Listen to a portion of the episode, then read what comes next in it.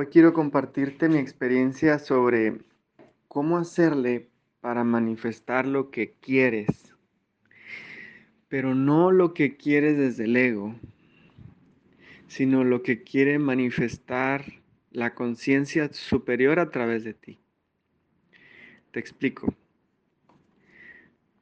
Nos convertimos en el promedio de las cinco personas con las cuales más nos relacionamos. Y cada vez que yo haciendo, yo considero a Dios uno de esos cinco, uno de esos cinco seres que me influyen en la toma de decisiones. Imagínate, en mi vida está las cinco personas con las cuales más me relaciono son mi esposa, mi hijo, mi mamá.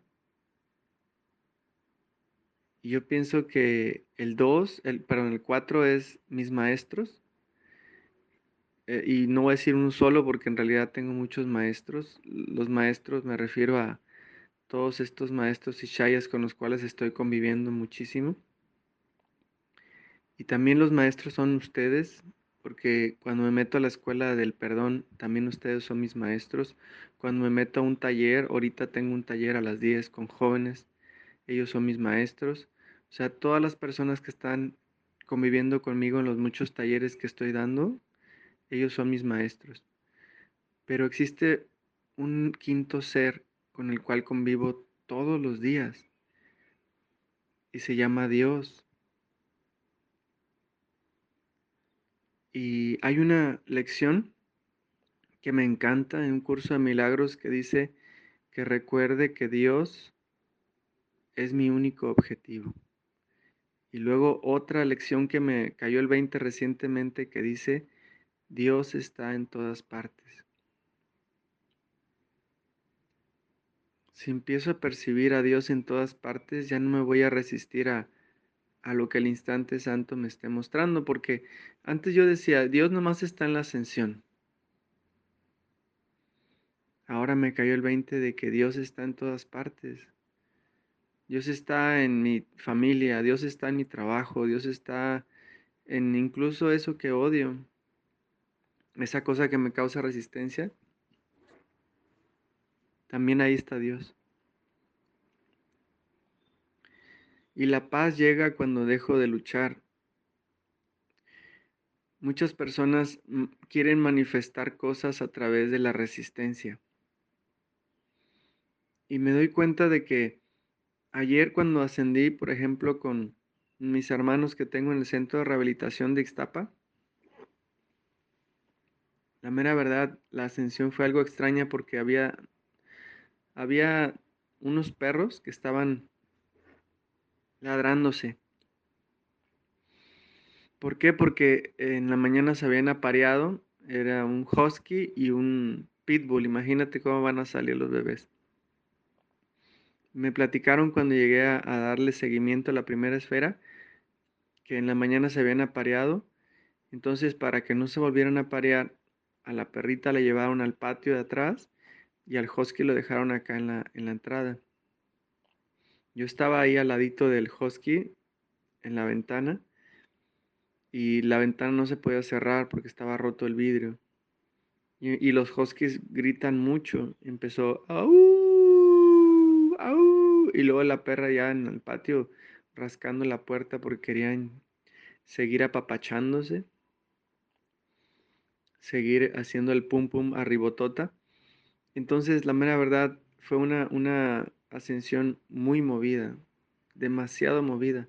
Mi atención estaba completamente en el perro que lo tenía aquí al ladito mío, aullando y, empecé a hacer historias diciéndome, no deberían de tener perros, estos perros se van a embarazar, van a nacer bien raros, ¿cómo, nacen, cómo va a salir un husky y un pitbull? Esto va a estar muy raro. Y empecé a hacer historias en mi mente en lugar de, de ascender. Ahí es cuando viene un cuento maravilloso. Y este cuento en realidad es muy sabio. Tú sabes que los cuentos para mí han sido como la forma más sencilla de aprender. Pues ahí te va el cuento. Este era una vez un maestro de meditación que estaba dando su charla y entonces un alumno levanta la mano y pregunta, maestro, en la casa tengo un problema grave. Tengo niños que, no me, que me impiden ascender, siempre me están pidiendo de mi atención. Siempre me están pidiendo que les haga de comer y a veces este, ya, ya están comidos, pero ellos siguen pues simplemente interrumpiéndome y no me dejan eh, meditar porque siempre quieren mi atención.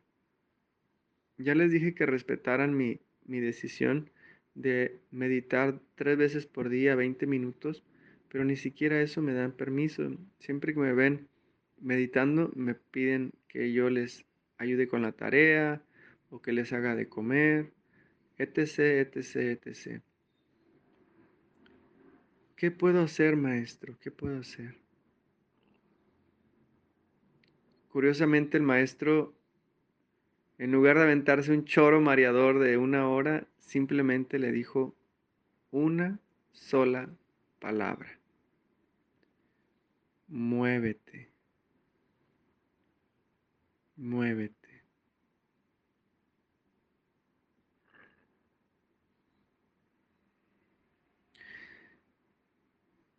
La forma como yo interpreto este cuento es muévete físicamente cuando puedes moverte. Por ejemplo, en mi caso yo tengo una oficina que está hasta abajo. Haz de cuenta que vivimos en un edificio y yo vivo en el tercer piso con mi familia y mi oficina está en el sótano, está hasta abajo, hasta abajo, hasta abajo. Es el cuartito más arrinconado de todo el edificio, es el cuartito donde filmo los videos de YouTube, es el cuartito que yo le llamo la neto cueva. Ese es mi, mi santuario. Ahí tengo las fotos de mis maestros, ahí tengo todo lo que, lo que me da paz, ahí tengo mis inciensos, mis velas, ahí tengo todo lo que me da paz. Es mi santuario. Y nadie se mete en mi santuario. Ni mi hijo, ni mi esposa, ni nadie. Ahí es el lugar donde yo hago lo que yo quiero. Y cuando digo yo hago lo que yo quiero es como en el libro este de los hombres son de Marte y las mujeres de Venus. No sé si lo has leído. Es un libro muy bueno que te ayuda a comprender cómo es que funciona el cerebro masculino y el femenino. Y dice en ese libro que los hombres necesitamos una cueva. Y esa cueva debe de ser respetada. Esa cueva es la cueva en donde los hombres pueden simplemente ver básquetbol, como en mi caso que me encanta el básquet, o ver una película, o rascarme el ombligo, meditar, lo que yo quiera hacer. Entonces, ese espacio para mí es parte vital. Es, es, es lo que me mantiene cuerdo. Es mi válvula de escape. Yo antes, déjame decirte antes cómo era mi vida. Cuando recién me casé, eh, yo no tenía una cueva. Teníamos que habitar mi esposa y yo en un cuartito tipo Infonavit. Infonavit, para los que no son de México, es un cuartito muy pequeño en el cual solo hay una recámara, un comedorcito pegado a la recámara y un baño, es todo. Nada de que dos recámaras, ¿no? Nada, de que separada la, la, sala, no, ni sala hay. Solo un cuarto, un comedor al lado y aparte un, pañito al lado del baño. Un, un bañito al lado de la cocina, perdón.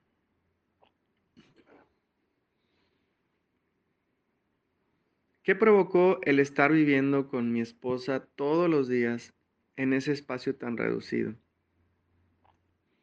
muchos problemas. muchos conflictos. De hecho, la peor etapa de nuestro matrimonio fue cuando vivimos en ese espacio tan reducido.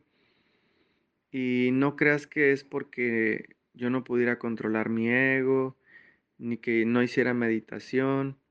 De hecho, no hacía meditación, no iba a un curso de milagros, no hacía terapia, pero si le sumas a eso el vivir en un espacio tan reducido, sucede lo mismo que en el experimento de las ratas. Hay un experimento que se hizo con unas ratas para ver qué pasaba cuando metían a dos ratitas en una jaula. Y lo que pasaba era que se llevaban muy bien. Cada quien pues podía comer, divertirse. Ahí dentro de la jaula había algún juguete para divertirse. También había comida suficiente para las dos ratitas, entonces no había ningún conflicto, simplemente había armonía.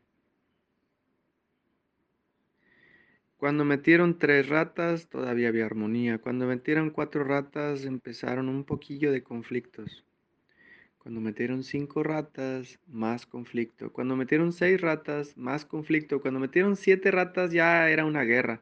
Cuando metieron 8, 9, 10, 11, 12, 20 ratas, ya era una pelea por la supervivencia.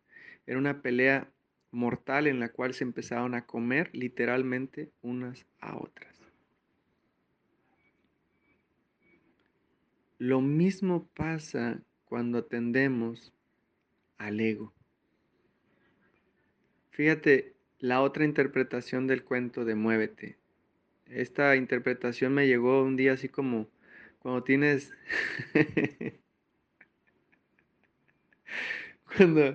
cuando, tienes un momento así de, de esos que hacen hasta estrellitas en, la cabeza, de quiz, así como cuando veías este, una caricatura de Candy o de Remy o de, esas películas de antes que le brillaba el ojito de quiz, así, quiz, o sea, me hizo el cerebro cuando, cuando este, me di cuenta de esta otra interpretación del quiz. Nomás yo me entendí, pues, pero me gusta divertirme. Me llegó el quiz, el quiz, me cayó el 20, me cayó el lingote de oro cuando dije, ok, en el cuento el maestro dice, muévete para que el conflicto con los hijos que no me dejan meditar desaparezca. La primera forma como lo interpreté es muévete físicamente. En mi caso sería irme a, mi oficina, que es mi cueva donde yo puedo hacer lo que yo quiera y ahí puedo meditar las horas que yo quiera, poner el celular en modo avión y incluso me echo muchas siestas. Ahí en mi oficina tengo una, una colchoneta y me duermo, tengo mi almohada, duermo bien a gusto ahí, nadie me molesta. Duermo y reparo mi cuerpo. Haciendo y reparo mi mente hago catarsis, hago yoga en esa, oficina, oficina para reparar también mis emociones. Entonces, ese puede decir que es mi espacio, mi santuario. Pero ahí te va la segunda interpretación, esto te va a encantar. Cuando no te puedes mover físicamente, mueve tu atención.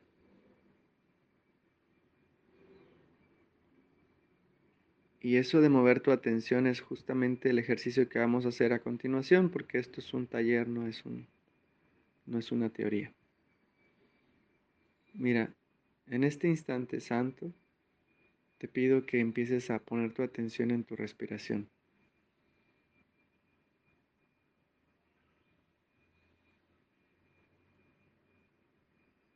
Inhala lo más lento y lo más profundo que puedas llevando la intención de que en cada inhalación inhales una centésima de segundo más, más profundo. Si duraste nueve segundos en esta, en esta ocasión en, en inhalar, en la próxima inhala 9.1 y suelta. Puedes exhalar por la boca. Vuelve a inhalar. Y ahora inhala en 9.2 segundos.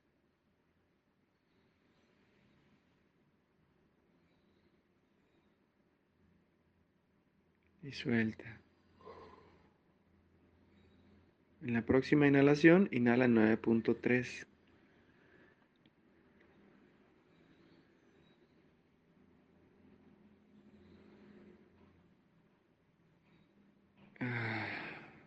en la próxima 9.4 y así te vas, así te vas. Que, que tu conciencia esté enfocada en la respiración, ¿sale? Te voy a dejar unos minutos para que sigas inhalando un poquito más profundo cada vez.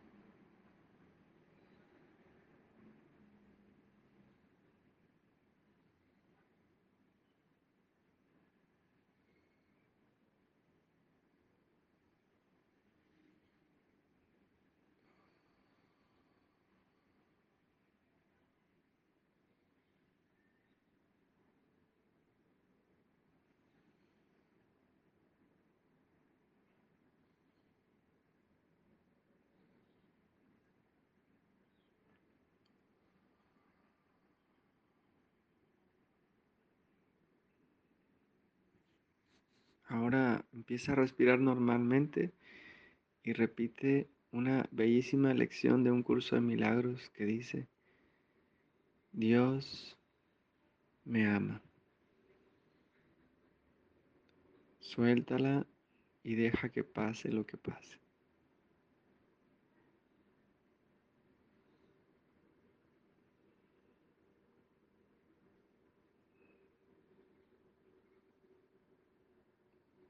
Vuelve a inhalar despacio y profundo y vuelve a repetir, Dios me ama.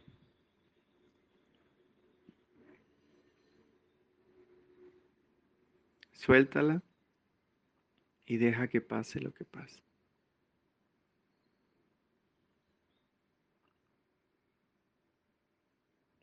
Esto es mover tu atención internamente.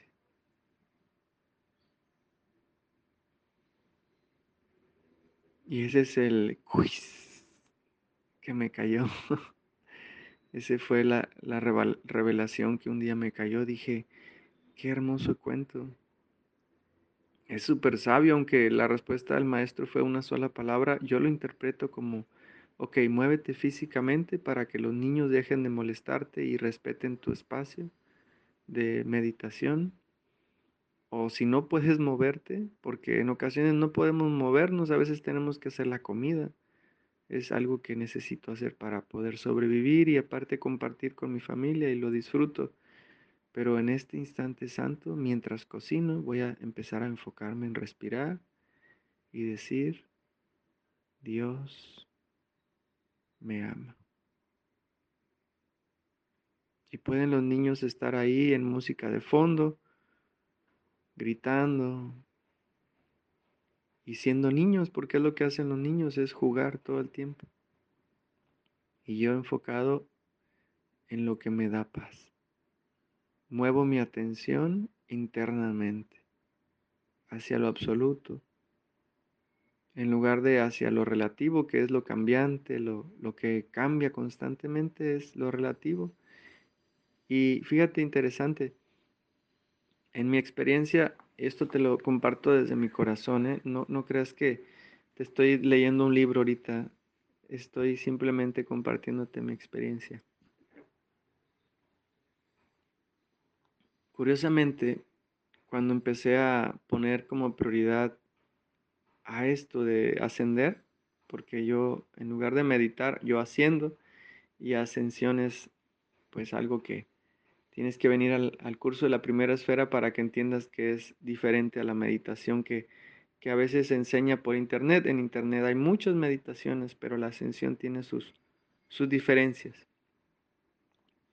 Desde que empecé a poner mi prioridad en la ascensión, empecé a descubrir algo que, que está genial. La ascensión me ayuda a permear de paz y productividad todas las áreas de mi vida. Por ejemplo, cuando voy a mi cueva, a mi neto cueva, que la puedes conocer cuando vengas a Vallarta, eh, hay gente que me viene a visitar aquí a Vallarta y les digo, ¿quieren hacer este, un proceso terapéutico? Y nos vamos a mi neto cueva. Ahí en mi neto cueva es donde hacemos los procesos. Bueno, cuando yo voy a mi neto cueva y me pongo a hacer lo que tenga que hacer para volver a mi estado natural, que puede ser dormir, yoga, meditación, bailoterapia, ahí también hago bailoterapia, todo lo hago en mi oficina. Y es a prueba de sonidos, me encanta mi, mi oficina porque mi oficina es a prueba de sonidos. Fíjate cómo el Espíritu Santo hizo ese proyecto. Ahorita continúo explicándote lo que te iba a decir. Eh, yo creo firmemente en los milagros. Los milagros es cuando suceden cosas que no había planeado, pero que el Espíritu Santo tenía planeado para mí. Sucede que Matías a los 16 años quería aprender a, tocar batería, incluso se metió a clases de batería y le compramos una batería, pero él no iba a poder tocar la batería acá arriba en la casa, donde tenemos nuestra casa, no porque hay inquilinos, porque no queríamos molestar a los vecinos. Sabes que una batería produce muchísimo ruido. Entonces, pues, y, produce ruido porque cuando estás aprendiendo no produces cosas armónicas, produces puro ruido. Y es normal, es, es parte del proceso. Entonces lo que hicimos es esa oficina donde yo le llamo la Neto Cueva, antes era el estudio para tocar la batería de Matías y entre Gaby y yo invertimos un buen de dinero para arreglar ese espacio y quedara bonito. Tiene su propio baño, su piso, le pusimos tabla roca a los lados, le pusimos una, una puerta de vidrio doble en, que para que resistiera el sonido, o sea, para que no se saliera el sonido, esa prueba de sonido, ese, ese cuarto, esa prueba de sonido. Entonces podía tocar su batería ahí y no sale el sonido hacia afuera, no molesta a los inquilinos. Entonces, Matías a los 17 más o menos empezó a dejar la batería y se enfocó a otras cosas. Y a los 18 ya dejó de tocar por completo la batería, la dejó empolvada ahí en, el, en la netocueva. Y a partir de ese tiempo es cuando le, ya vendimos la batería y dije pues a todos que iba a ser mi oficina ahí.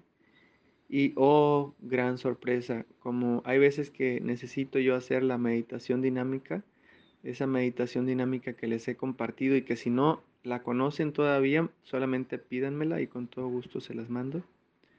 La meditación dinámica de Osho nos permite liberar mucho estrés del sistema nervioso. Entonces esa meditación dinámica de Osho es con, con gritos, con golpear cojines y es una catarsis entonces, eh, esa terapia no la podría hacer en mi casa. Imagínate que me empiezo a, a, a, gritar y a golpear cojines en mi casa, pues le van a llamar a la policía a los vecinos, ¿verdad? Van a decir, ¿qué le pasa, pobrecito? Lo están golpeando. Pero no, esa es una meditación muy, muy efectiva que nos permite sacar los demonios internos y se necesita hacer un espacio protegido y, y ese espacio está excelente. Entonces, eh, lo que te quiero decir es que el Espíritu Santo es el que manifiesta las cosas por ti cuando pones como prioridad el deseo más grande de tu corazón.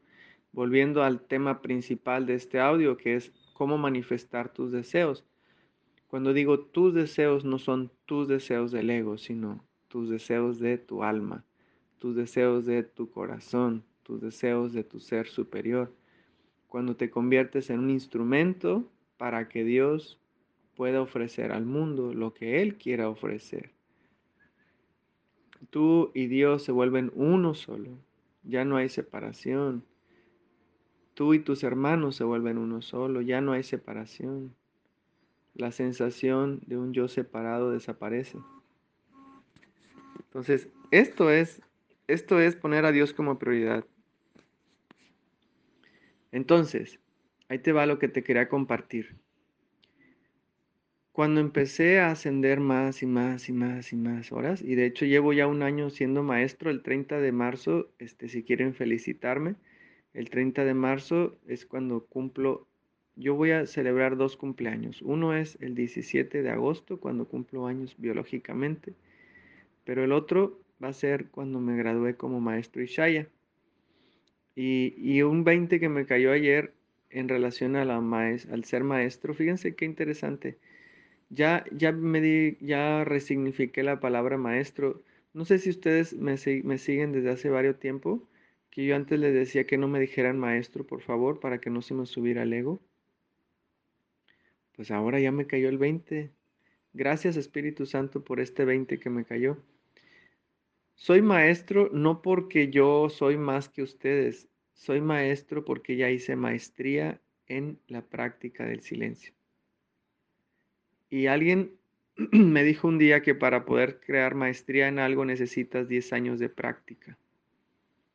Para poder realmente ser bueno en el deporte, del básquet, del boli, o, en matemáticas, o en, el dibujo, o en la danza, o en cualquier disciplina, necesitas por lo menos 10 años para crear maestría.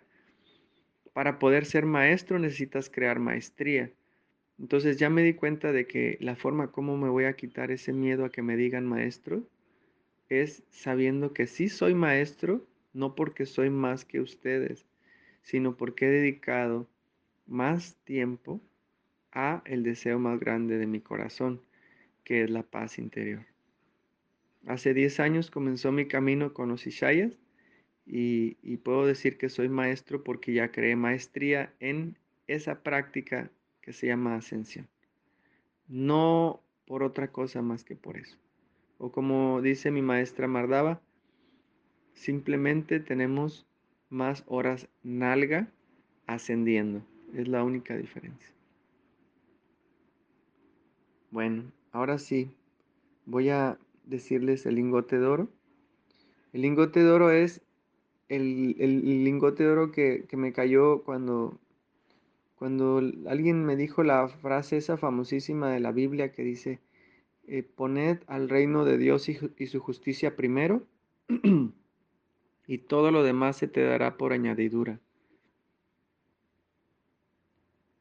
Ahora bien, como somos seres poderosísimos tanto para con el amor como para con el miedo, como somos seres poderosísimos para mover montañas con nuestra fe, porque dice la fe mueve montañas, muchas personas no saben que somos seres poderosísimos también para con el miedo. La fe mueve montañas, pero el miedo también mueve montañas. ¿Y qué es el miedo sino mover tu atención al programa?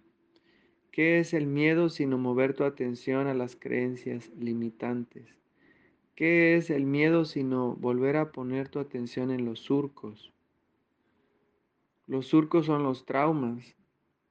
Por ejemplo, ahí te va un ejemplo real. Esto, es, esto fue muy gráfico. Ayer lo, noté en el centro de rehabilitación. Yo voy cada viernes a, acompañar a mis hermanos a un centro de rehabilitación de Ixtapa, aquí en, en Puerto Vallarta. No creas que Ixtapa es Iguatanejo, es Ixtapa, Jalisco. Por cierto, si tienes cosas para ellos como ropa de hombre, hay niños de 14 años y hay jóvenes de 29 años, más o menos como de 14 a 29 años. Si tienes ropa de hombre entre 14 y 29 años, te pido que me la pases. Si tienes una lavadora, si tienes un calentador de agua, ellos no tienen calentador de agua, no tienen lavadora.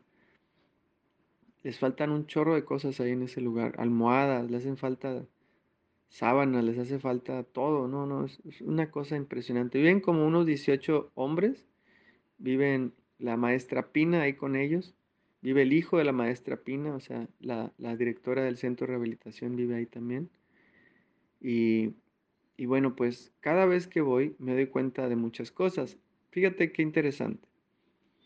En el compartir que hicimos en el círculo mágico, porque después de, darles lo que es este, la, el seguimiento de la primera esfera, que la primera esfera es el curso de meditación que te decía de la ascensión de los Ishayas, a ellos les di la ascensión de los Ishayas el curso hace tres semanas. Entonces, después de darles el, curso, les damos un seguimiento de seis semanas y estoy haciéndolo los viernes.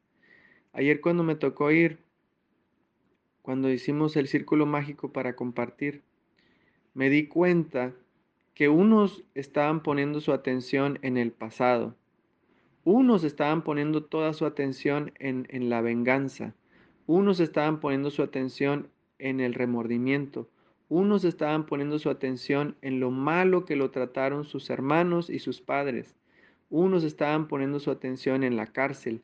Unos estaban poniendo su atención en, las injusticias que han tenido de su ex esposa, de cómo están envenenando la cabeza de hija, de su hija y que por eso no quieren ver, no, no la dejan ver a su hija y estaba muy triste porque no podía ir a ver a su hija. Eso, eso, eso que te estoy mencionando es poner toda tu atención en el programa, en los surcos, en los traumas. Y como dice la frase, donde pones tu atención se convierte en tu experiencia. Por el contrario, había otro muchacho. Este muchacho es, es mágico, es, es realmente un iluminado. Yo, en serio, hasta, hasta me dan así como escalofríos cada vez que estoy en presencia de él. Son dos, dos señores. Bueno, no señores, uno tiene como 30 y el otro tiene como unos 20 los dos están muy presentes, demasiado presentes que, los podremos denominar como locos. Uno de ellos ríe constantemente. Haz de cuenta que si alguien está haciendo un compartimento de tristeza, de, ay, mi mamá nunca me quiso, me abandonó, me golpeaba, y mi papá me violó, y empiezan así a, a compartir cosas así, y él de repente, Pero no se ríe, fíjate, no se ríe del comentario que hacen, sino se ríe de sí mismo, se ríe del ego, se ríe de no sé qué, pero se, ríe en serio de una forma no burlona, sino una risa como de despierto, de un ser iluminado, un ser presente. Cuando le preguntamos de qué te das cuenta, él, él dijo esto, fíjate que dijo, me doy cuenta de que aquí y ahora estoy bien, es todo. Y todos así como, namaste, wow, qué bonita frase. Aquí y ahora estoy bien, gracias. Y, continúa riéndose, continúa riéndose. Y fíjate, yo antes lo juzgaba, yo antes decía, este chavo, yo creo que ha, fumado tanta droga que a mí se me hace que el chavo tiene problemas ya mentales, ya se le fundió un foco ahí en, en el cerebro, en las neuronas, y por eso él se ríe constantemente. Pero hoy me doy cuenta que el que estoy loco soy yo. Él es el cuerdo.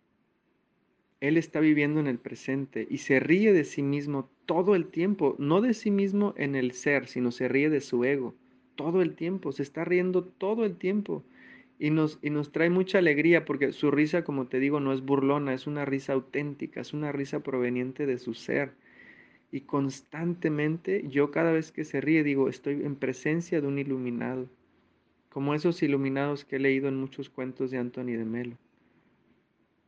Esos seres despiertos que se ríen sin razón. Ese tipo de seres es mi hermano que está ahí en ese centro de rehabilitación.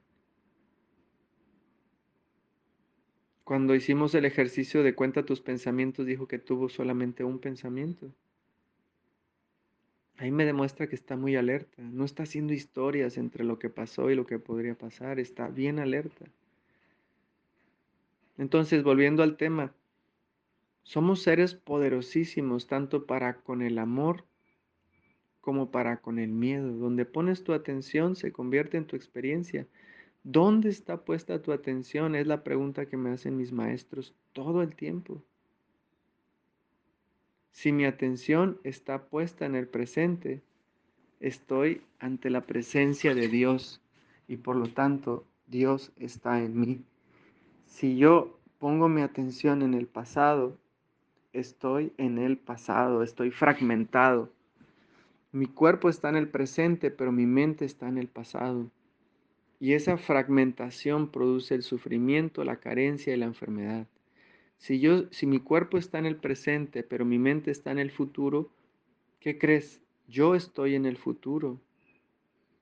Donde está mi atención, está mi destino, está mi vida, está mi resultado.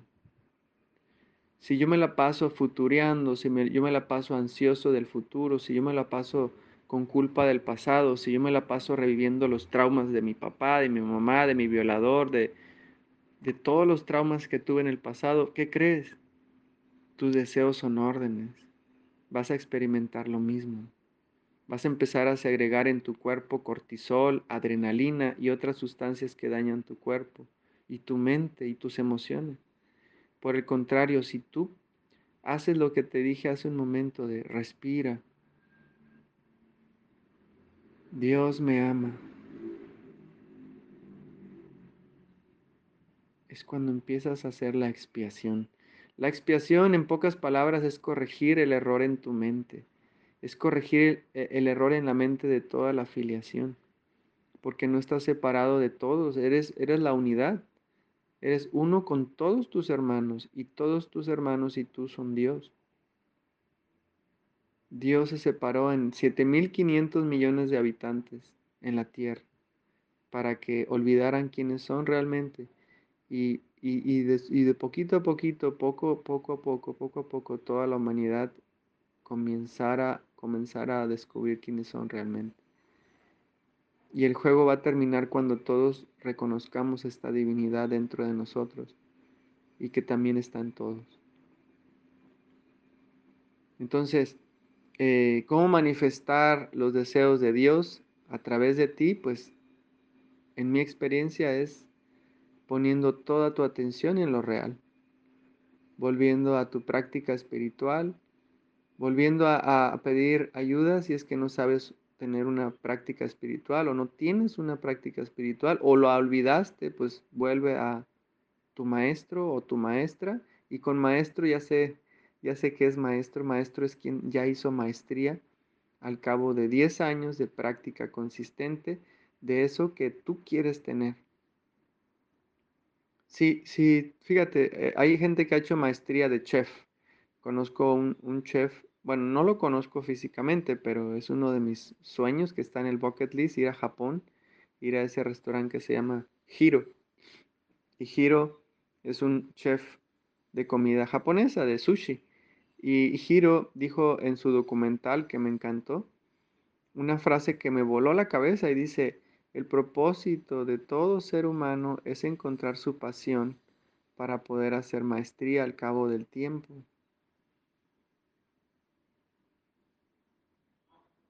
¿Qué es tu pasión? E-, esa es la pregunta más importante que te puedo hacer ahorita. Es, ¿cuál es tu pasión? ¿Tu pasión es hacer historias en tu cabeza? ¿Tu pasión es hacer historias de culpa? ¿Tu pasión es, tu pasión es repasar el pasado?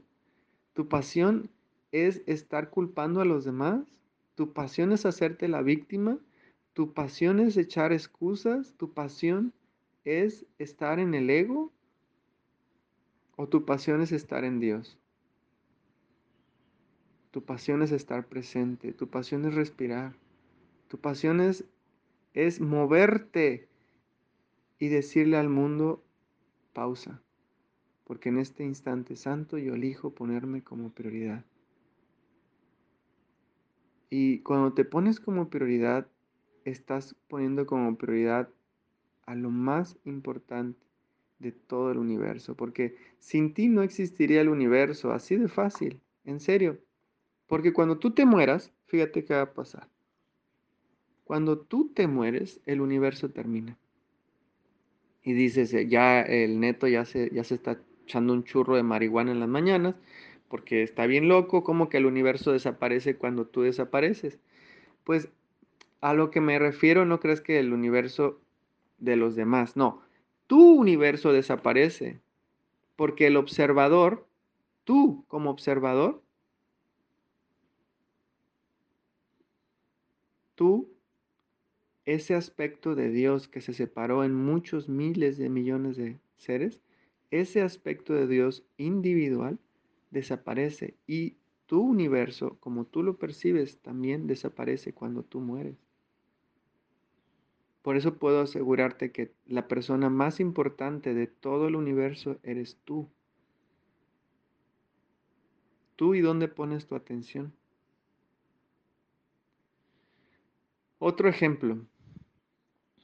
Una hermana eh, me, me contactó y me dijo, una hermana que cursó la primera esfera hace como seis meses más o menos y, le fue muy bien al principio y después soltó su práctica y dio prioridad a su familia y dio prioridad a sus hijos y dio prioridad a su esposo y dio, y dio prioridad a su suegro y dio prioridad a todo el mundo menos a ella. Y ahorita me está este, pidiendo apoyo para volverse a alinear. Este no es un camino de sacar el látigo de la culpa cada vez que nos distraemos. Este es un camino de regocijo constante porque en cada instante santo puedo recordar quién soy realmente.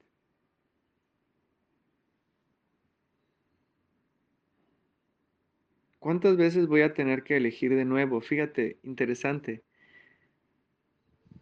No sé. Eso está en manos de Dios. Pero lo más hermoso es que de tanto recordar, llegará un día en el cual deje de olvidar. Cuando pongo como prioridad el deseo más grande de mi corazón, me doy cuenta de que la paz se extiende a lo largo de mi día y cada vez es más la paz a lo largo de la semana y cada vez es más la paz a lo largo del mes y cada vez más se extiende a lo largo del año y cada vez se extiende más a lo largo de mi vida.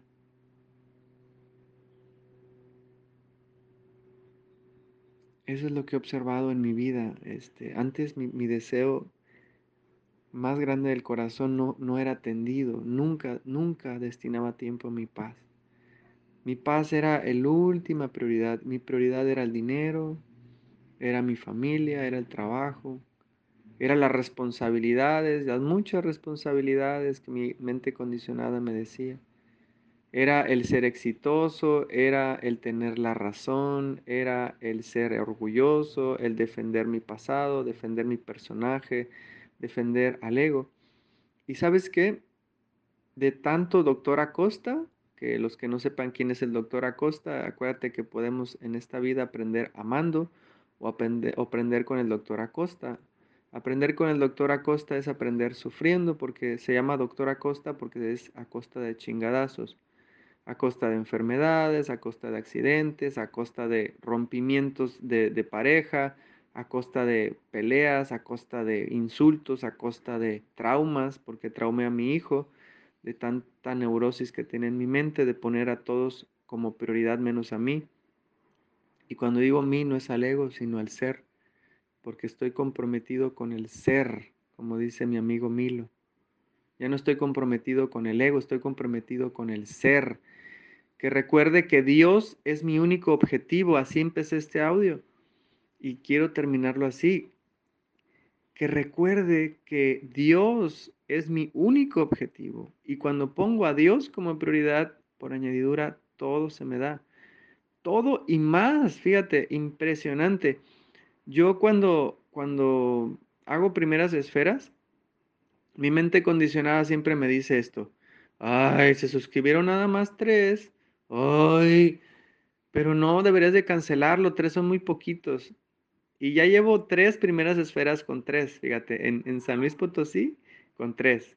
En Tepic, cuatro. No, no fueron tres, fueron cuatro. Y aquí en Vallarta, cuatro. Bueno, el que más chiquito he tenido una primera esfera es de tres personas. Bueno, con Sati hice una, una nocturna con dos personas, que después se agregaron a uno que se convirtió en siete. Pero bueno, he, dado primeras esferas bien chiquititas. Y, me acuerdo las primeras esferas que di en la Ciudad de México y en Vallarta, que fueron mis dos primeras esferas, fueron de 15 personas. Y cada una, o sea, eran muy grandes. Y, y haz de cuenta que, que una de las cosas que me di cuenta al rendir eso, de que no, que no se dieron la cantidad de personas que mi ego quería que se dieran, ¿sabes qué es lo que me he dado cuenta? Que cuando son grupos pequeños se entra más profundo al silencio y que es un regalo que me hago a mí mismo.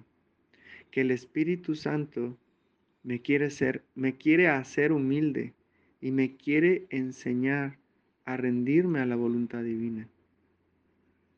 Porque Todas son lecciones que Dios quiere que yo aprenda.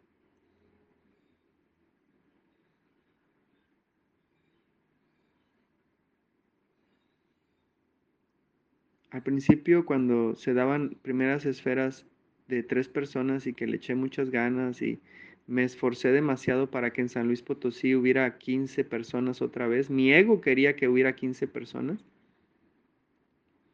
Y me metí a todos los grupos de, de yoga en San Luis Potosí de Facebook. Me metí a todas las escuelas preparatorias y universidades de San Luis Potosí. Le eché demasiadas ganas y todo con esfuerzo, esfuerzo, esfuerzo, esfuerzo, esfuerzo, esfuerzo, esfuerzo, esfuerzo, esfuerzo, esfuerzo, esfuerzo desde el ego.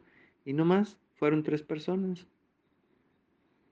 A partir de esa experiencia dije, ya no más esfuerzo, voy a fluir con la voluntad divina.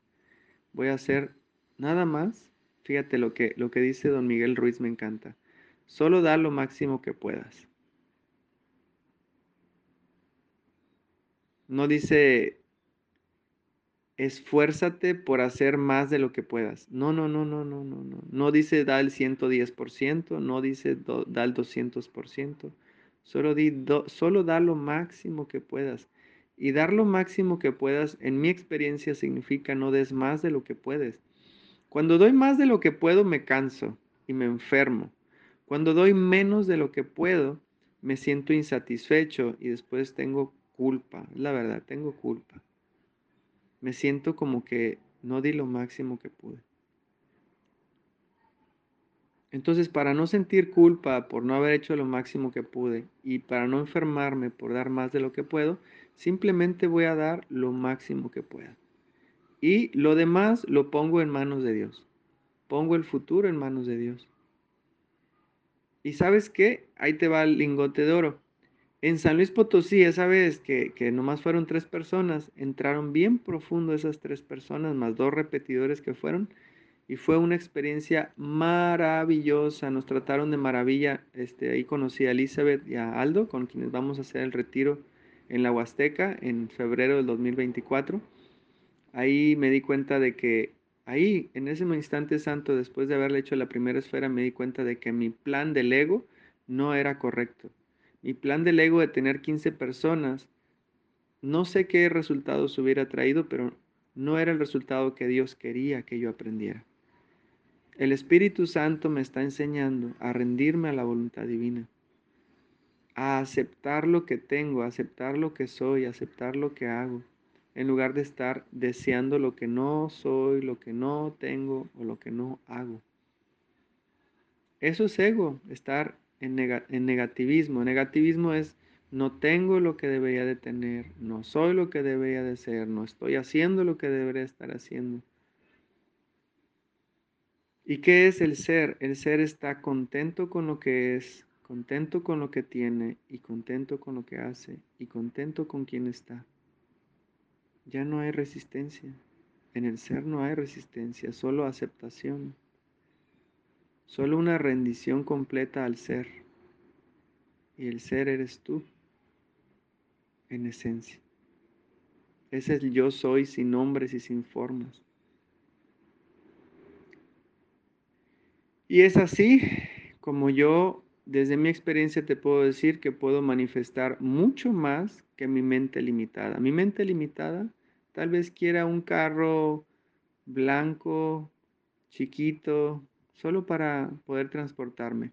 Si yo me dejo guiar por Dios y pongo como prioridad a Dios, Dios no me va a regalar un carrito blanco chiquito. Él me va a regalar un, tal vez me va, me va a dar un jet, me va a dar un autobús para que pueda cumplir mi misión, que no es mi misión, es la misión de Dios. Y, termino este, este audio con una historia que, que, me encantó y me la platicó Fer Mora, está aquí en el grupo, es mi maestro también. Él me ha enseñado muchísimo, él da charlas en las iglesias y es un ser excepcional que, que un día voy a entrevistar para que lo conozcas. Bueno, Fer Mora un día me platicó la, historia de, Moisés, eh, la persona esta que aparece en la Biblia, que fue el que liberó al, pueblo de Israel de la esclavitud y el que abrió las famosas aguas en el mar. ¿Te acuerdas? El que, el que hizo magia, hizo el milagro de, wow, se abrieron las aguas y cruzaron el mar y después de cruzar el mar, pues volvió a a cerrar el agua para que los que los iban persiguiendo pues no pudieran pasar. Él es Moisés. Y yo no sabía que Moisés era tartamudo y aparte tenía más de 80 años, más de 80 años cuando Dios se le aparece y le pide que, que libere al pueblo de Israel.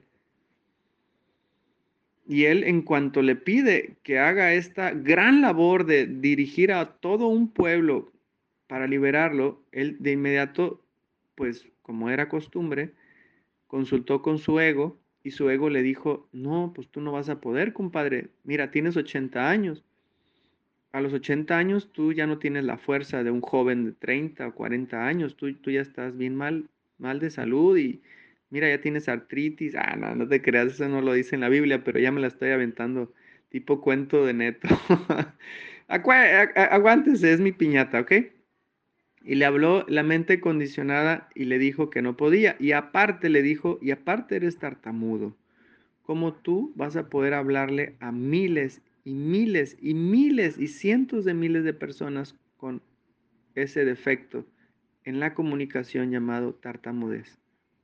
Entonces eh, se hinca, le dice a Dios, Dios, no, no voy a poder con esta misión. Por favor, elige a alguien más porque yo tengo 80 años, ya estoy viejo y aparte soy tartamudo. Yo no puedo liberar al pueblo de Israel. A lo que Dios le contesta. ¿Y quién dijo que tú lo vas a liberar? Hazte a un lado y deja que yo te use. Deja que, que tus manos se conviertan en mis manos. Que mi voz sea tu voz que mi pensamiento sea tu pensamiento, pero necesito que, confíes en que yo te voy a guiar.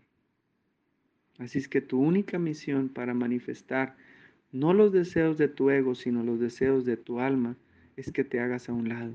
Lo único que necesito de ti es que hagas tu oración todos los días, a todas horas, para que no dejes que el ego se meta, no dejes que el miedo se meta, y sea yo quien a través de ti libera a ese pueblo que necesita ser liberado.